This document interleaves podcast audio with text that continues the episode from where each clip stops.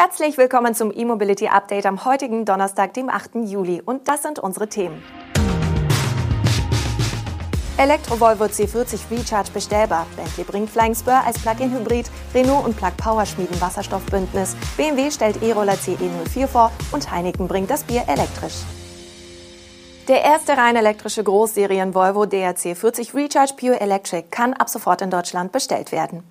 Zunächst gibt es ein hochwertig ausgestattetes Sondermodell namens First Edition, das Volvo mit 57.890 Euro bewirbt. Bei diesem Preis sind allerdings bereits der Herstelleranteil am Umweltbonus in Höhe von 2.500 Euro und ein zusätzlicher Herstellerbonus von 1.660 Euro abgezogen. Brutto kommt der C40 Recharge somit auf einen Listenpreis von 62.050 Euro. Damit qualifiziert er sich nur für den reduzierten Fördersatz. Nach Abzug des staatlichen Förderanteils kommt der C40 Recharge somit auf einen Endkundenpreis von 52.890 Euro. Alternativ bietet Volvo den C40 auch im Abo an. Bei flexibler Laufzeit mit drei Monaten Kündigungsfrist sind allerdings 769 Euro im Monat fällig. Bindet sich die Kundschaft dagegen für volle drei Jahre, fallen pro Monat 699 Euro an. Eine Anzahlung wird bei beiden Abo-Varianten nicht fällig.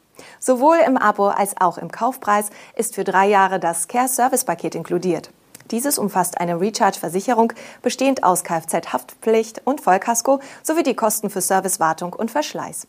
Die variablen Kosten pro Monat fallen also entsprechend geringer aus, was allerdings bei der Kaufentscheidung den Preisvergleich zu anderen Modellen erschwert. Nach dem SUV Bentayga hat Bentley seinen zweiten Plug-in-Hybrid vorgestellt.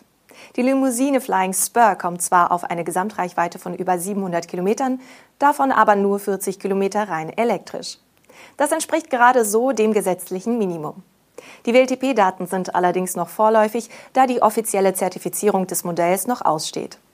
Der Flying Spur Hybrid biete aber die niedrigsten CO2-Emissionen der Baureihe und erlaube den besseren Zugang zu Städten und Zonen, die in UK Ultra Low Emission Vehicles vorbehalten sind, so die britische VW-Tochter.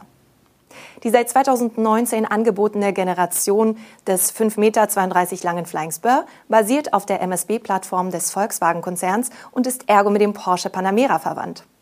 Der Flying Spur Hybrid nutzt entsprechend den von anderen Konzernmodellen bekannten 2,9 Liter großen V6 Benziner. Die Leistungsdaten des Flying Spur weichen aber etwas von den Werten anderer MSB-Modelle ab. Als Systemleistung gibt Bentley 400 kW an. Die E-Maschine leistet die bekannten 100 kW, den V6 gibt Bentley hingegen mit 306 kW an. Bei der Batterie handelt es sich um einen 14,1 kWh großen Akku, der laut Bentley in zweieinhalb Stunden vollständig geladen werden kann, also mit maximal 7,2 kW. Preise nennt Bentley für den Flying Spur Hybrid noch nicht. Kunden sollen das Fahrzeug aber ab Sommer bestellen können. Die ersten Exemplare sollen noch in diesem Jahr ausgeliefert werden. Renault und der Brennstoffzellenspezialist Plug Power haben ihr angekündigtes Joint Venture namens Hyvia gegründet und zugleich Details zu ihren Wasserstoffplänen für leichte Nutzfahrzeuge genannt. Das Hyvia-Ökosystem soll die Produktionsspeicherung und Verteilung von grünem Wasserstoff umfassen. Das gemeinsame Vorhaben hatten Renault und Plug Power bereits im Januar angekündigt. Bis Ende 2021 will Hyvia bereits drei leichte Nutzfahrzeuge mit Brennstoffzellensystem anbieten. Da wäre zum Beispiel der Mastervan als großer Transporter auf Basis des Renault Master mit 12 Kubikmetern Ladevolumen und einer Reichweite von bis zu 500 Kilometern. Neben diesem für den Güter- und Pakettransport gedachten Kastenwagen soll es den Master Chassis Cab geben, der für noch größere Güter mit bis zu 19 Kubikmetern Ladevolumen gedacht ist. Die Reichweite liegt hier bei rund 250 Kilometern. Als drittes Modell peilt Hyvia den Master City Bus an. Dieser soll bis zu 15 Fahrgäste transportieren können und das bis zu 300 Kilometer weit. Alle Fahrzeuge verfügen über eine 33 Kilowattstunden große Batterie, die für rund 100 Kilometer Reichweite sorgen soll. Die 30 kW starke Brennstoffzelle bezieht ihren Wasserstoff aus Tanks, die je nach Modell zwischen 3 und 7 Kilogramm Wasserstoff speichern können. Zu den rund 100 batterieelektrischen Kilometern sollen so je nach Ausführung zwischen 150 und 400 Kilometer mit Wasserstoff hinzukommen. BMW hat endlich die Serienversion des Elektrorollers CE04 vorgestellt. Zahlreiche Designelemente der im November 2020 gezeigten Studie des Rollers sind erhalten geblieben. Der CE04 leistet 31 kW in der Spitze. Die Dauerleistung liegt bei 15 kW. Damit soll der innerstädtische Ampelstart von 0 auf 50 km/h in 2,6 Sekunden möglich sein. BMW bietet aber auch eine leistungsreduzierte Version an, die auf maximal 23 kW und eine Dauerleistung von 11 kW kommt. Die Höchstgeschwindigkeit soll bei beiden Varianten bei 120 km/h liegen. Damit soll der CE04 auch für kurze Abschnitte über die Autobahn und Schnellstraßen geeignet sein. Der Elektromotor ist im Rahmen zwischen Batterie und Hinterrad montiert. Es handelt sich um einen permanent erregten Motor, der laut BMW in ähnlicher Form in Plug-in-Hybriden wie dem 225 XE Active Tourer eingesetzt wird. Für den CE04 habe BMW Motorrad in ausgedehnten Fahrversuchen für jeden Fahrmodus eine eigene und sehr komfortable Ausprägung der Rekuperation entwickelt. Der Akku soll auf einen Energiegehalt von 8,9 Kilowattstunden kommen. Damit sollen rund 130 Kilometer Reichweite möglich sein. Für die kleinere Version für den A1-Führerschein gibt BMW nur 100 Kilometer an, obwohl die Leistung hier reduziert ist.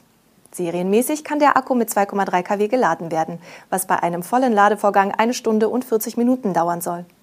Laut Konfigurator ist der neue E-Roller von BMW ab 11.990 Euro erhältlich. Und zum Schluss noch eine gute Nachricht für alle Bierfreunde unter den Elektromobilisten. Die niederländische Großbrauerei Heineken setzt ab sofort in Amsterdam einen vollelektrischen Biertransporter ein. Mit dem umgebauten Fuso e-Canter sollen Cafés im Amsterdamer Stadtzentrum emissionsfrei beliefert werden. Laut Heineken handelt es sich bei dem Fahrzeug sogar um den weltweit ersten elektrisch angetriebenen Mini-Tank-Bier-Lkw. Die Bezeichnung ist insofern zutreffend, als dass der umgebaute e-Canter tatsächlich über einen großen Biertank verfügt. Es ist also kein elektrischer Verteil-LKW, der Fässer und Flaschenbier ausliefert. Der LKW ist 5,30 Meter lang und 2 Meter breit, womit er für den städtischen Einsatz geeignet sei.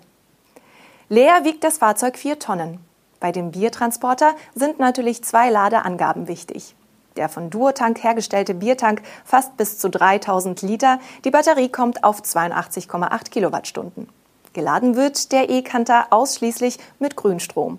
Hierfür ist Heineken eine Kooperation mit Fastnet eingegangen. An einer DC-Ladestation soll der Akku in rund einer Stunde geladen sein. Na dann, Prost! Das war unser E-Mobility-Update für den heutigen Donnerstag. Wir sind morgen mit unserer Videosendung und dem Podcast wieder für Sie da, wenn Sie mögen. Bis dahin machen Sie es gut.